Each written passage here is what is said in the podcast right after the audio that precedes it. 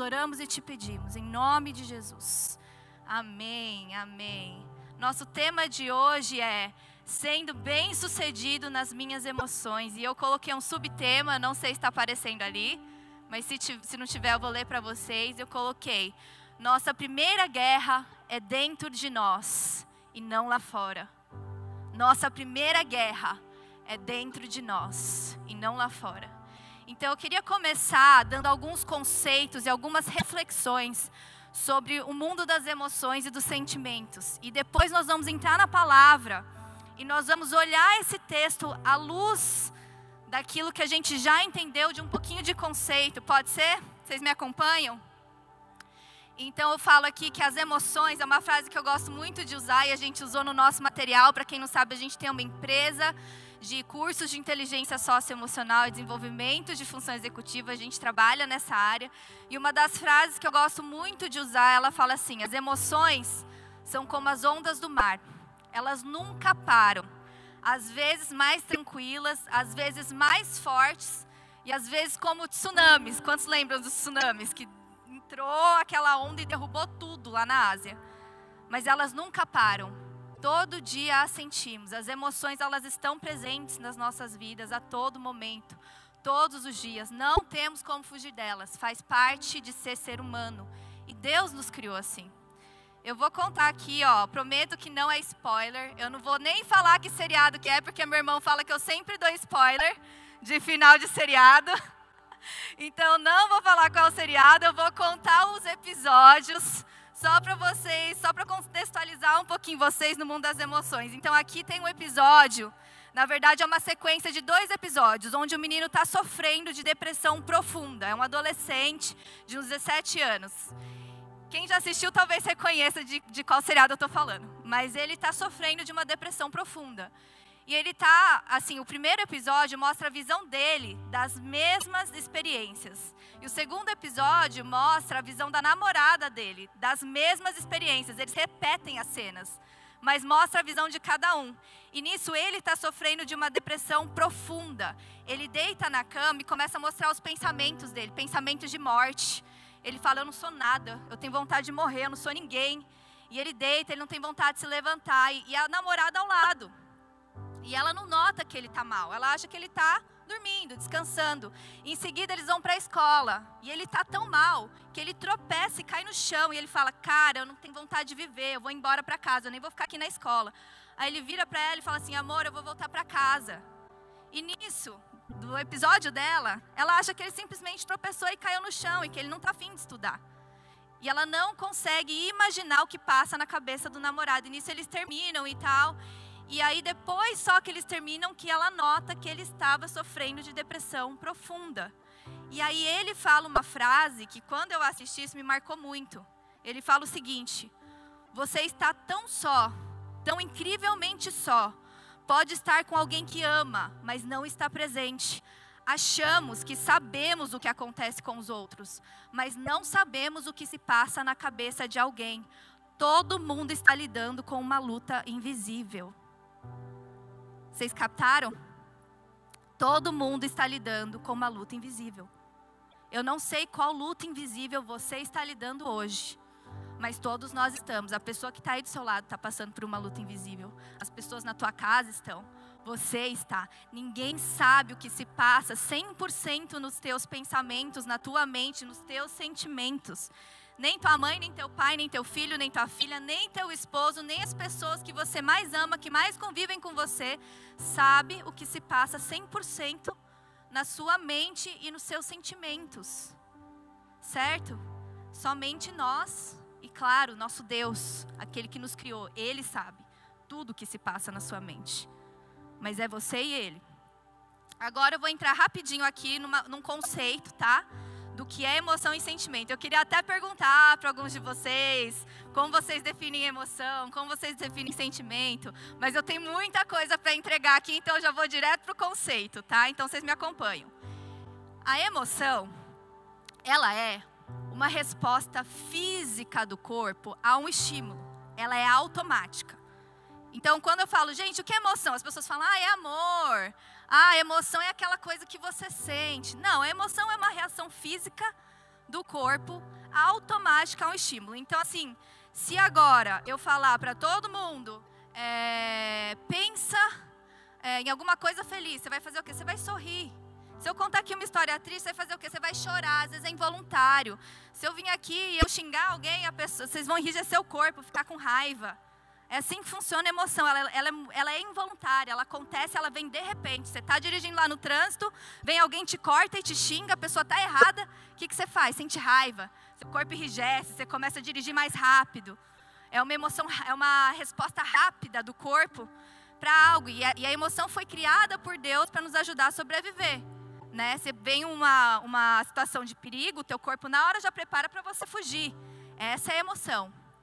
Já o sentimento, ele é algo que precisa de um alto grau de análise de uma situação, de processar algo. Ele exige um alto grau de percepção.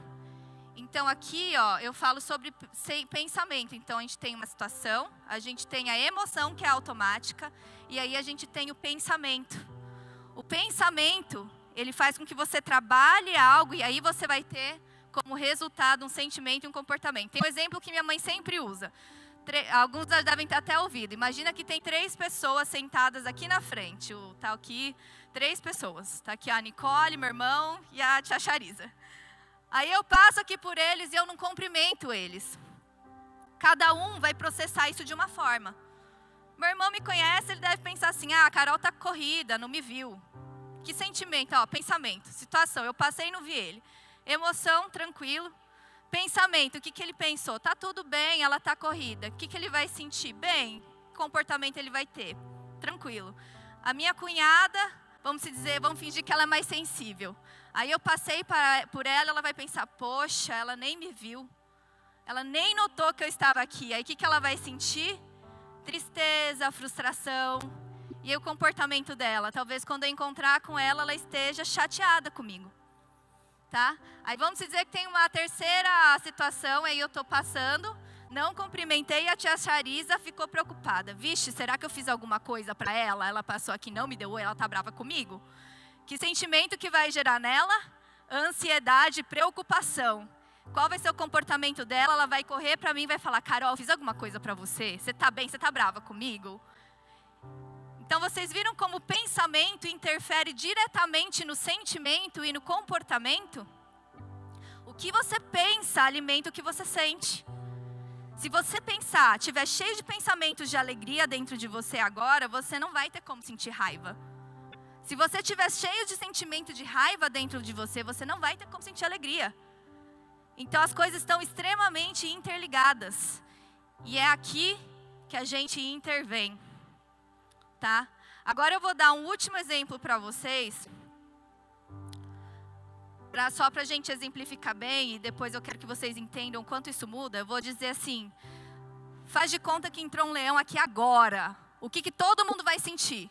Leão bem bravo, tô com fome. Ele entrou aqui enorme. O que, que todo mundo vai sentir? Medo, emoção, automática. Todo mundo, certo?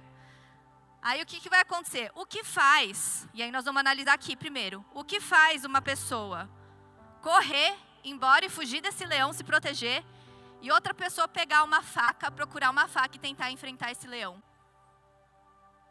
Ter coragem para fazer isso. O que faz? É isso aqui, ó.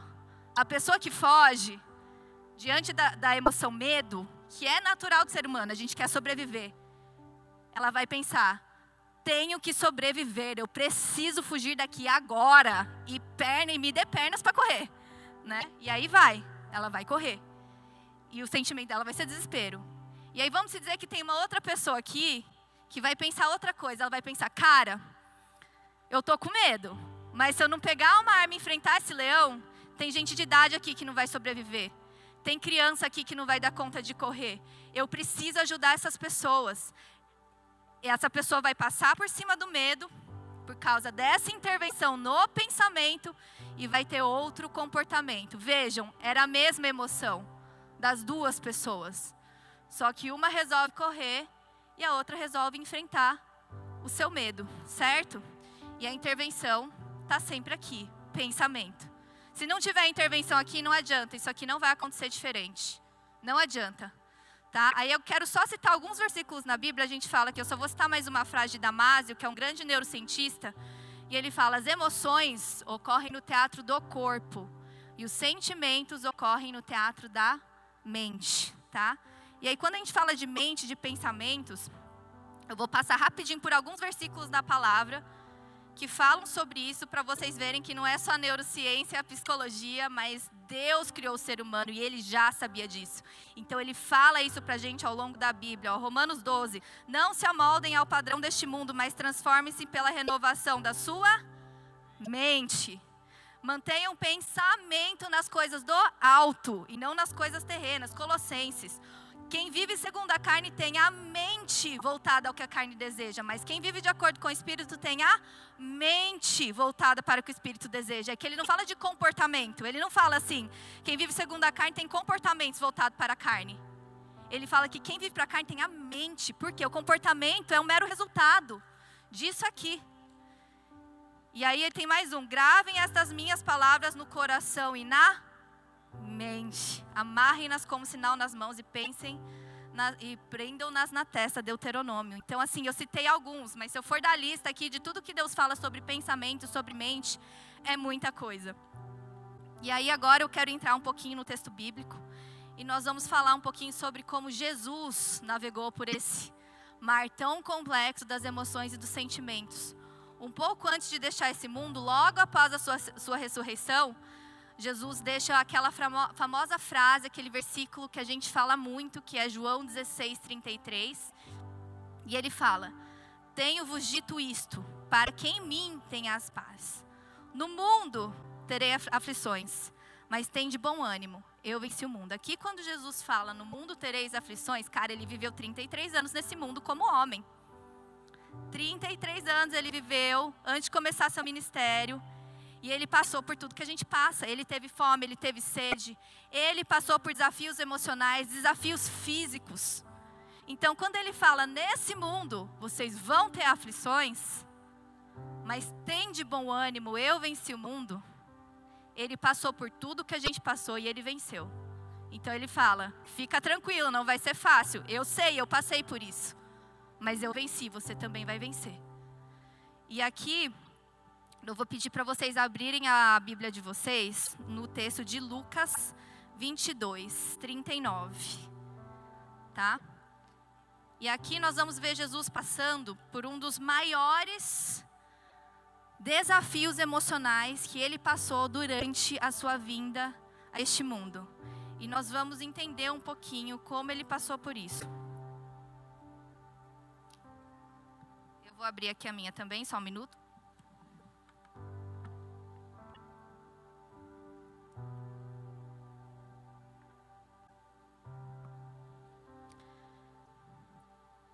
Então eu vou ler com vocês Lucas 22, 39. E aqui nós vamos falar um pouquinho do episódio do Getsemane. Quantos conhecem aqui a história do Getsemane?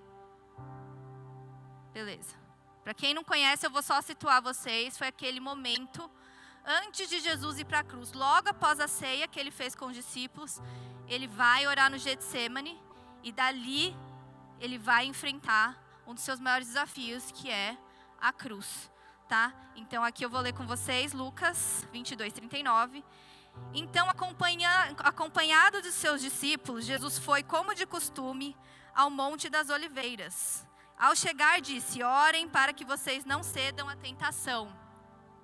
Aqui eu vou ficar pulando entre a versão de Lucas e Mateus, porque as duas têm visões e detalhes diferentes. E Lucas tem uma visão muito mais uh, cirúrgica dos acontecimentos, mais objetiva, enquanto Mateus ele tem uma visão mais emocional. E eu vou ler aqui como Mateus conta esse mesmo episódio, vocês não precisam abrir, é Mateus 26, 36. Ele expõe a mesma abertura de outra forma e ele fala o seguinte: Então Jesus foi com seus discípulos para um lugar chamado Getsemane e lhes disse: Sentem-se aqui enquanto eu vou ali orar. Levando consigo Pedro e dois filhos de Zebedeus. Disse-lhes então: A minha alma está profundamente triste, numa tristeza mortal. Fiquem aqui, vigiem comigo. Aqui é interessante porque Mateus cita, aqui em Lucas ele fala que ele levou discípulos, que os discípulos o seguiram. E aqui em Mateus ele fala que ele levou consigo Pedro e dois filhos de Zebedeu, que eram Pedro, Tiago e João. Pedro, Tiago e João eram os três melhores, vamos dizer, melhores amigos de Jesus. Eram os discípulos mais próximos de Jesus. E quando Jesus leva eles, ele está no momento aqui que ele fala, começou a entristecer-se, angustiar-se. A gente já tira um grande ponto aqui. Jesus, no seu momento de tristeza e angústia, ele não se isola. Ele não se isola. Ele leva as três pessoas que ele mais confia, as três pessoas que mais caminharam com ele, e ele fala: fiquem aqui, vigiem comigo. Eu não quero estar sozinho nesse momento venham comigo. E ele leva os, as três pessoas que ele mais confia. E aí nós vamos seguir aqui. Aí Jesus fala. Só um minuto aqui, gente. Aí Jesus fala: Minha alma está profundamente triste, numa tristeza mortal. Imagina Jesus falando isso. A minha alma está profundamente triste, numa tristeza mortal. Jesus que era Deus. Jesus que sabia que ele estava passando por aquele momento e que ele ia para a cruz e a cruz era a missão que ele que foi dada para ele vir à terra. Ele sabia que ele ia ter que enfrentar aquilo, e ele sabia que Deus era soberano, que ele ia vencer, que ele ia ressuscitar. Ele sabia de tudo isso, ele sabia o final da história. Ele sabia. Mas isso não impediu ele de se sentir triste, numa tristeza mortal. E aqui a gente vê a humanidade e a vulnerabilidade de Jesus. Ele fala tristeza mortal. Quantos de nós passamos por momentos que a gente pode falar que a gente teve uma tristeza mortal? Eu acho que são só em momentos extremamente difíceis da nossa vida. E aqui ele fala. E uma das coisas que eu acho muito interessante é um dos pontos que eu falo que Jesus não tinha medo de ser vulnerável. A gente acha que demonstrar fraqueza, que falar para alguém eu não estou bem, eu estou me sentindo assim, eu estou me sentindo mal, é às vezes não ser um bom crente, porque crente confia em Deus, crente não pode ficar triste, né? E aqui Jesus fala que ele está triste. Jesus, que era Deus, ele é vulnerável. A gente tem medo de expor fraqueza para os outros, a gente tem medo de parecer fraco. E deixa eu te falar uma verdade: todos nós somos fracos, todos nós somos imperfeitos. Ninguém aqui vai estar bem o tempo inteiro e não precisa estar. Ninguém aqui vai agir de forma perfeita o tempo inteiro e não precisa. A gente é ser humano. E aqui Jesus ele mostra a sua vulnerabilidade, ele fala: "Minha alma está profundamente triste, numa tristeza mortal. Fica aqui comigo, eu preciso de vocês". Ele era Deus. Ele era Deus. A gente fala tudo que a gente precisa é Deus, né? Sim, mas a gente também precisa das pessoas. Jesus era Deus, ele estava intimamente ligado ao Pai. E ele fala: "Fiquem aqui comigo, eu preciso de vocês nesse momento. Eu tô mal". Gente, eu tô mal. Ele fala para seus melhores amigos. Cada emoção é um mensageiro, cada sentimento traz a revelação de algo. Falar sobre o que se sente nos faz refletir e lidar com o que sentimos. Não falar sobre o que a gente sente de forma real e aberta não abre espaço para mudanças, para processar e trabalhar aquilo.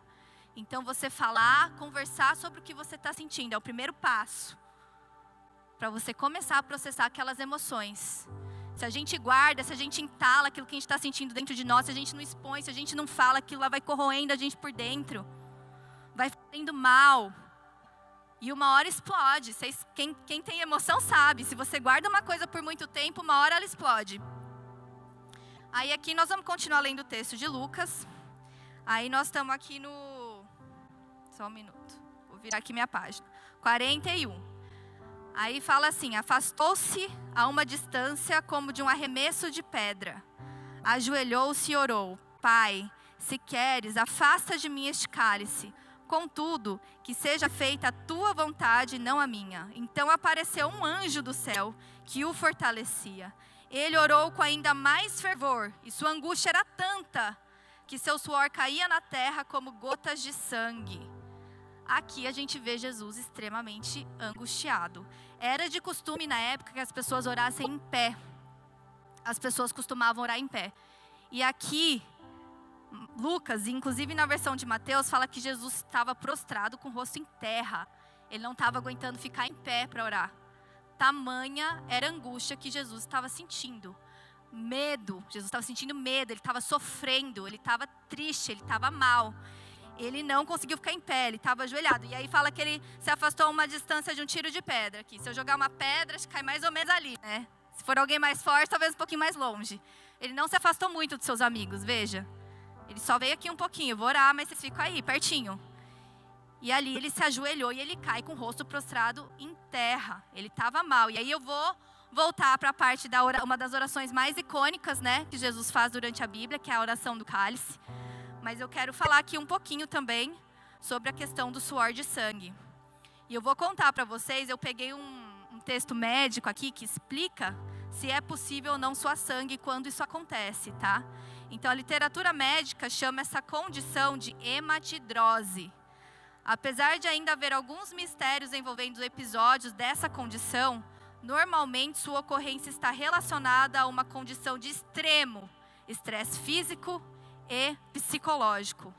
Então, em alguns casos, a tensão é tão violenta que pode provocar a dilatação dos vasos subcutâneos, especialmente aqueles próximos a mucosas e glândulas sudoríparas, glândulas de suor, esses vasos acabam se rompendo e sangue e suor se misturam na transpiração.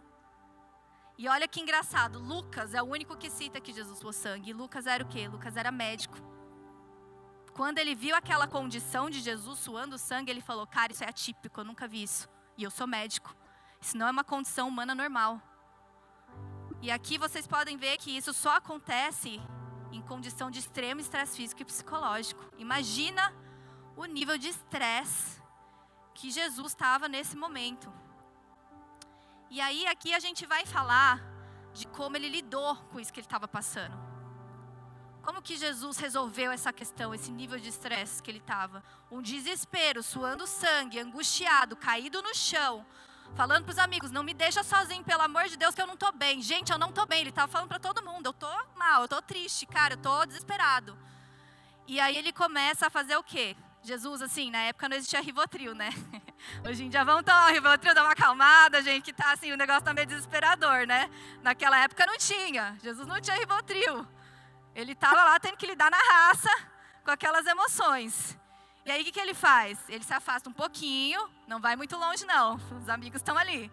Se afasta um pouquinho, se prostra no chão e faz o quê? Entra na presença do Pai. Ele entra na presença do Pai. E aí o que, que ele ora? Pai, se queres, afasta de mim esse cálice. O que, que ele quer dizer aqui? Pai, não estou afim de enfrentar essa situação. Pai, eu estou com medo. Pai, me ajuda. Tem como me tirar dessa situação? Eu estou desesperado. Mas aí o que, que ele faz?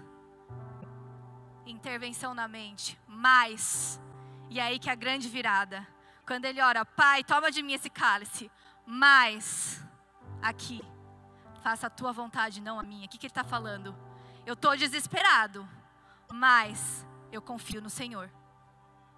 Não existe como combater esse tipo de pensamento de medo e terror que Jesus estava com nenhum raciocínio humano.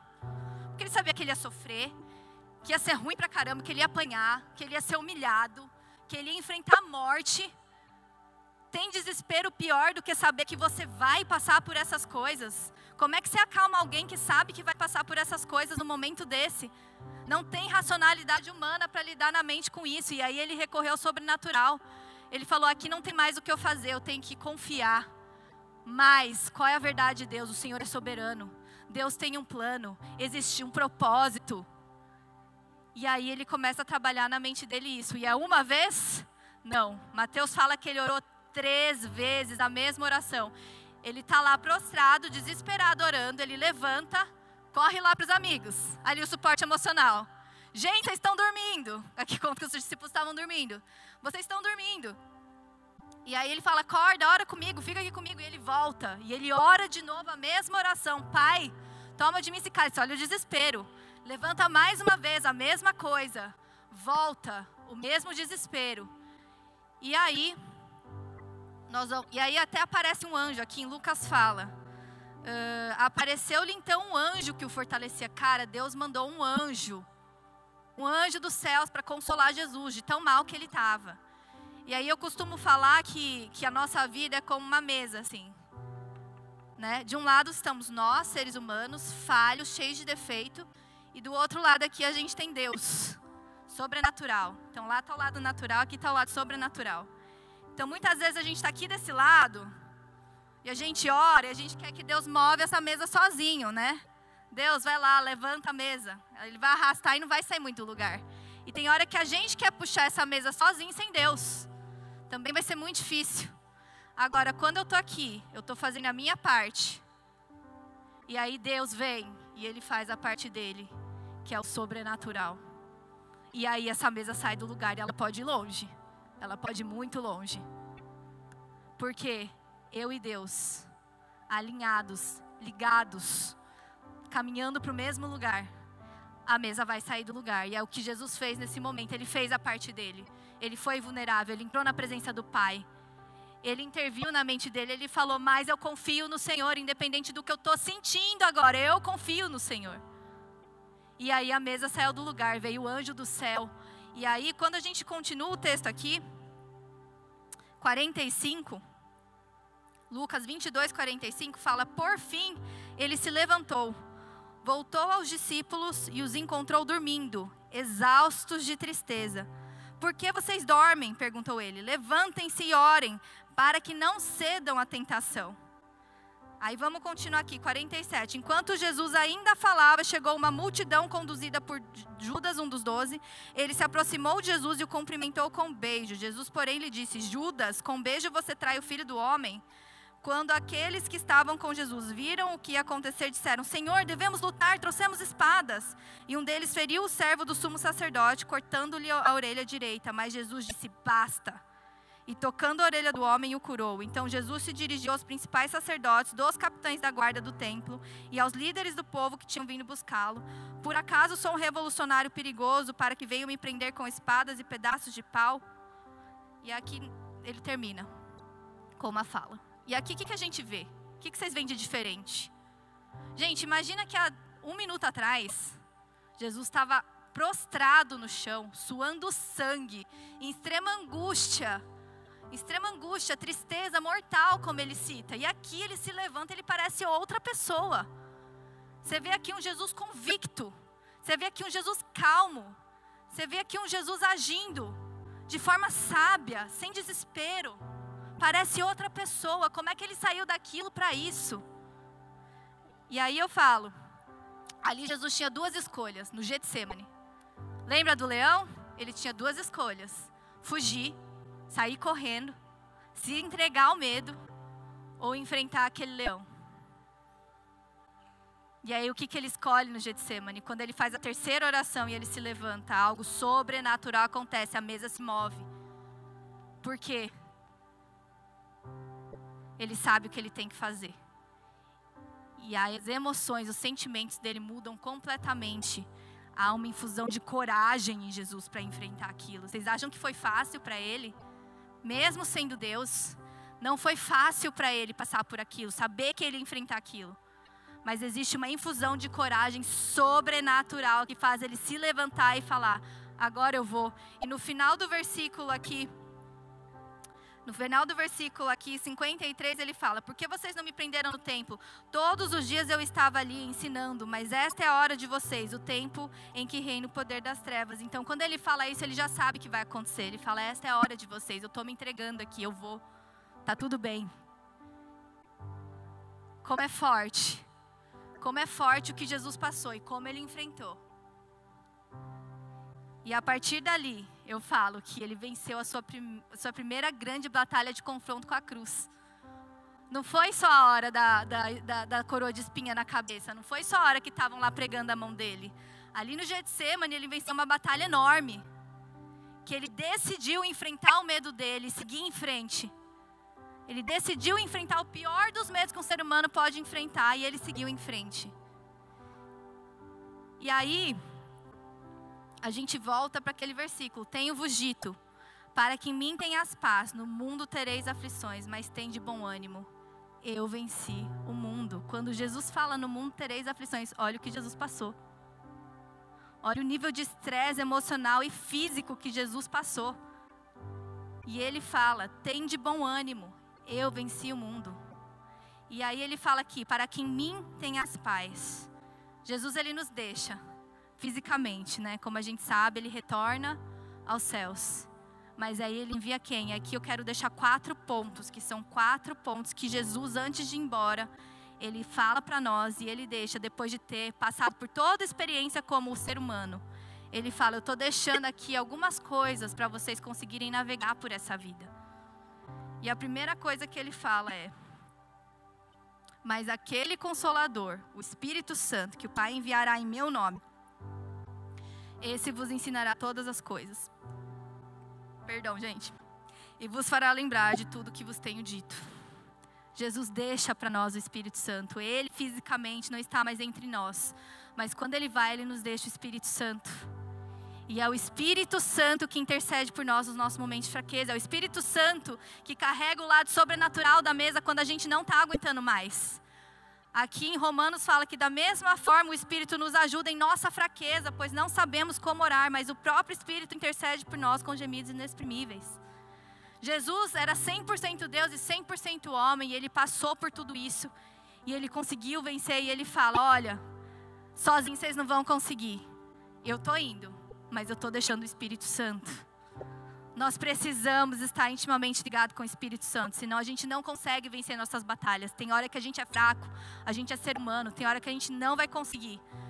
Mas o Espírito Santo é aquele que move em nós o sobrenatural. Quando você chegar naquele momento que você fala, eu não sei mais o que fazer, deixa o Espírito Santo vir fazer por você. Quando você chegar naquele momento que você fala, Senhor, eu não sei mais como orar, pede o Espírito Santo que interceda por você. E é isso que Deus deixou para nós. Segundo ponto, missão e propósito. Jesus só conseguiu enfrentar toda a dor, todo o sofrimento que ele passou porque ele tinha uma missão clara.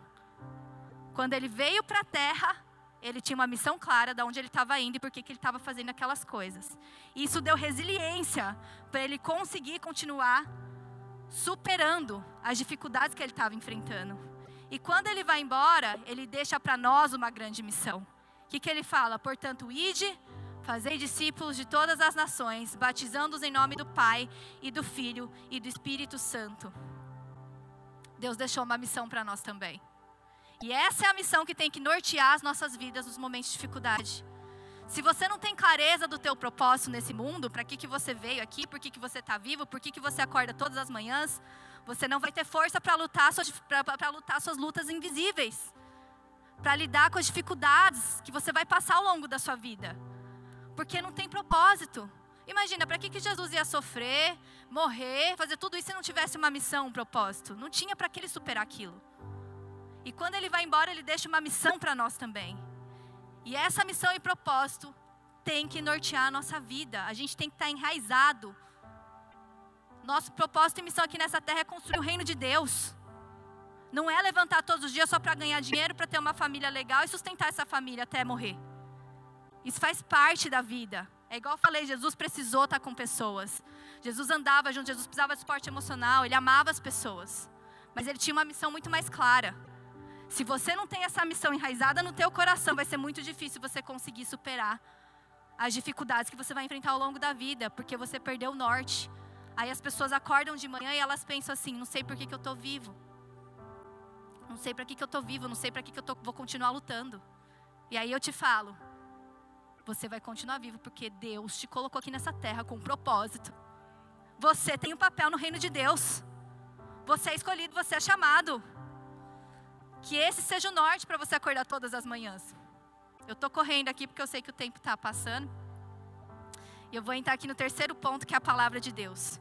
E aí ele fala: ensinando-os a guardar todas as coisas que vos tenho mandado, e eis que estou convosco todos os dias até a consumação dos séculos. Amém. Jesus nos deixa isso aqui. Isso aqui é a coisa mais preciosa que nós temos hoje. Glória a Deus, porque nesse país a gente ainda tem liberdade de ler isso aqui, meditar aqui nessa palavra. Isso é tão precioso. E aqui a gente lê um versículo aqui, né? Que em João que fala: "Santifica-os na verdade, a tua palavra é a verdade". A palavra de Deus é o nosso norte. A palavra de Deus é o nosso norte. Como é que você vai enfrentar essa batalha aqui se você não sabe a verdade? Quando você fala assim, eu sou fraco, o que, que a palavra de Deus fala? tudo posso naquele que me fortalece. Quando você fala, eu não consigo, a palavra de Deus fala, em mim você consegue todas as coisas. Quando você fala, eu não sou nada, não vou chegar em lugar nenhum, a palavra de Deus fala, você é chamado, você é escolhido. Quando você fala, é impossível ver cura, a palavra de Deus fala, seu Deus é o Deus de milagres. E é assim que a gente luta as nossas batalhas emocionais, com a palavra de Deus. Se a gente não tem a palavra de Deus como a verdade do nosso coração, como o nosso norte, a gente vai ceder aos nossos pensamentos. A gente vai entrar num buraco aqui, a gente vai alimentar a tristeza, a gente vai alimentar a ansiedade, a gente vai alimentar descrença, a gente vai alimentar ódio. Deus, eu não consigo perdoar. A palavra de Deus fala: você consegue, você vai perdoar 70 vezes 7, porque eu passei por esse mundo e eu perdoei. Essa é a verdade, a palavra de Deus é a verdade, é ela que tem que nortear a nossa vida, os nossos pensamentos. E quando eu falo a nossa vida, eu estou falando isso aqui. Eu não estou falando de comportamento, de vir na igreja todo domingo e falar paz do Senhor. Eu estou falando que a palavra de Deus tem que nortear a tua mente, os teus pensamentos, quando você está fraco, quando você está pensando em desistir, quando você acha que você não é ninguém. É a palavra de Deus que nos sustenta. É com essa palavra que nós vamos lutar as nossas batalhas emocionais. Pega a tua Bíblia, mergulha nela, você está mal, entra na presença do Pai, pega a palavra e começa a falar verdades para você, porque isso aqui é a verdade. A tua palavra é a verdade. Essa é a verdade que nos sustenta. E eu vou entrar aqui no último ponto. O último ponto que Jesus deixou para nós antes de ir embora. Quando ele vai. E o que vem depois é a igreja. É isso que nós vivemos. Jesus, durante toda a sua passagem na terra, ele anda com seus discípulos. Quando o Espírito vem sobre Pentecostes, não vem sobre um, vem sobre um grupo de pessoas. O tempo inteiro você vai ver que Jesus sempre ensina sobre andar juntos, sobre comunhão, sobre caminhada. Quando Jesus criou Adão, ele fala: Não é bom que o homem esteja só, vou criar para ele uma companheira. Jesus não criou o homem para andar sozinho. Nós, nós temos que estar ligados ao corpo de Cristo, à igreja. Você tem que estar enraizado em algum lugar, e esse lugar é o corpo de Cristo. É dali que a gente vai ter suporte emocional, é dali que a gente vai ter a força. Jesus, que era Jesus, que era Deus, que passou pelo Getsemane, ele queria estar perto dos amigos dele, daqueles que caminhavam com ele, de seus discípulos, aqueles que dividiam a mesma fé. Ele falou: fiquem aqui comigo e vigiem. Quem somos nós para queremos andar sozinhos e acharmos que a gente vai chegar em algum lugar? Nós precisamos estar conectados, intimamente ligados ao corpo de Cristo. Isso vai nos sustentar. Não é à toa que Jesus deixa essas coisas. Ele, quando ele, Jesus fala assim: Nesse mundo tereis aflições, mas tem de bom ânimo eu vencer esse mundo. Quando ele fala isso, tem de bom ânimo, eu tenho certeza que ele falou: eu sei que vocês vão sofrer, eu sei que vai ser difícil, porque eu passei na minha pele e eu senti, mas aqui eu estou deixando o Espírito Santo. Aqui eu estou deixando a minha palavra. Aqui eu estou deixando a igreja. Aqui eu estou deixando missão e propósito. Eu estou dando as armas que vocês precisam para continuar seguindo e vocês correrem a boa corrida e agradarem o coração do Pai e chegar lá na eternidade e falar: Senhor, eu corri a boa corrida, eu cheguei. E eu não estou falando ser perfeito, não. Ninguém aqui é perfeito, mas eu estou falando de caminhar com Cristo, de caminhar com missão, de sair do poço onde você está, de profunda tristeza. E eu vou falar, gente, é normal, não tenha medo de sentir, de sofrer, de passar por momentos de luta. Gente, isso é normal. Jesus passou por isso. Jesus, que era Deus, passou por isso. Quem somos nós para não passarmos? Mas Ele nos deixa as ferramentas e tudo o que nós precisamos para superar e sermos bem-sucedidos nas nossas emoções. Amém? Eu quero te convidar a fechar seus olhos nesse momento e eu quero orar com vocês. Eu quero fazer um apelo aqui, na verdade. Se existe alguém aqui que tem lutado uma luta invisível e tem sido difícil, tem sido difícil. Se tem alguém aqui que está sofrendo, que está com dificuldade, eu quero te chamar aqui, eu quero chamar os pastores, nós vamos orar por você. Esse é o papel da igreja, é por isso que nós estamos aqui para suportar uns aos outros. Se existe alguém aqui lutando alguma luta emocional e tem sofrido, Pode vir aqui à frente que eu quero orar por você. Nós vamos orar por você. Amém. Não tenha medo de ser vulnerável. Não tenha medo de mostrar seus sentimentos. Não tenha medo de demonstrar fraqueza. É aqui que a gente começa a nossa transformação da mente, amém?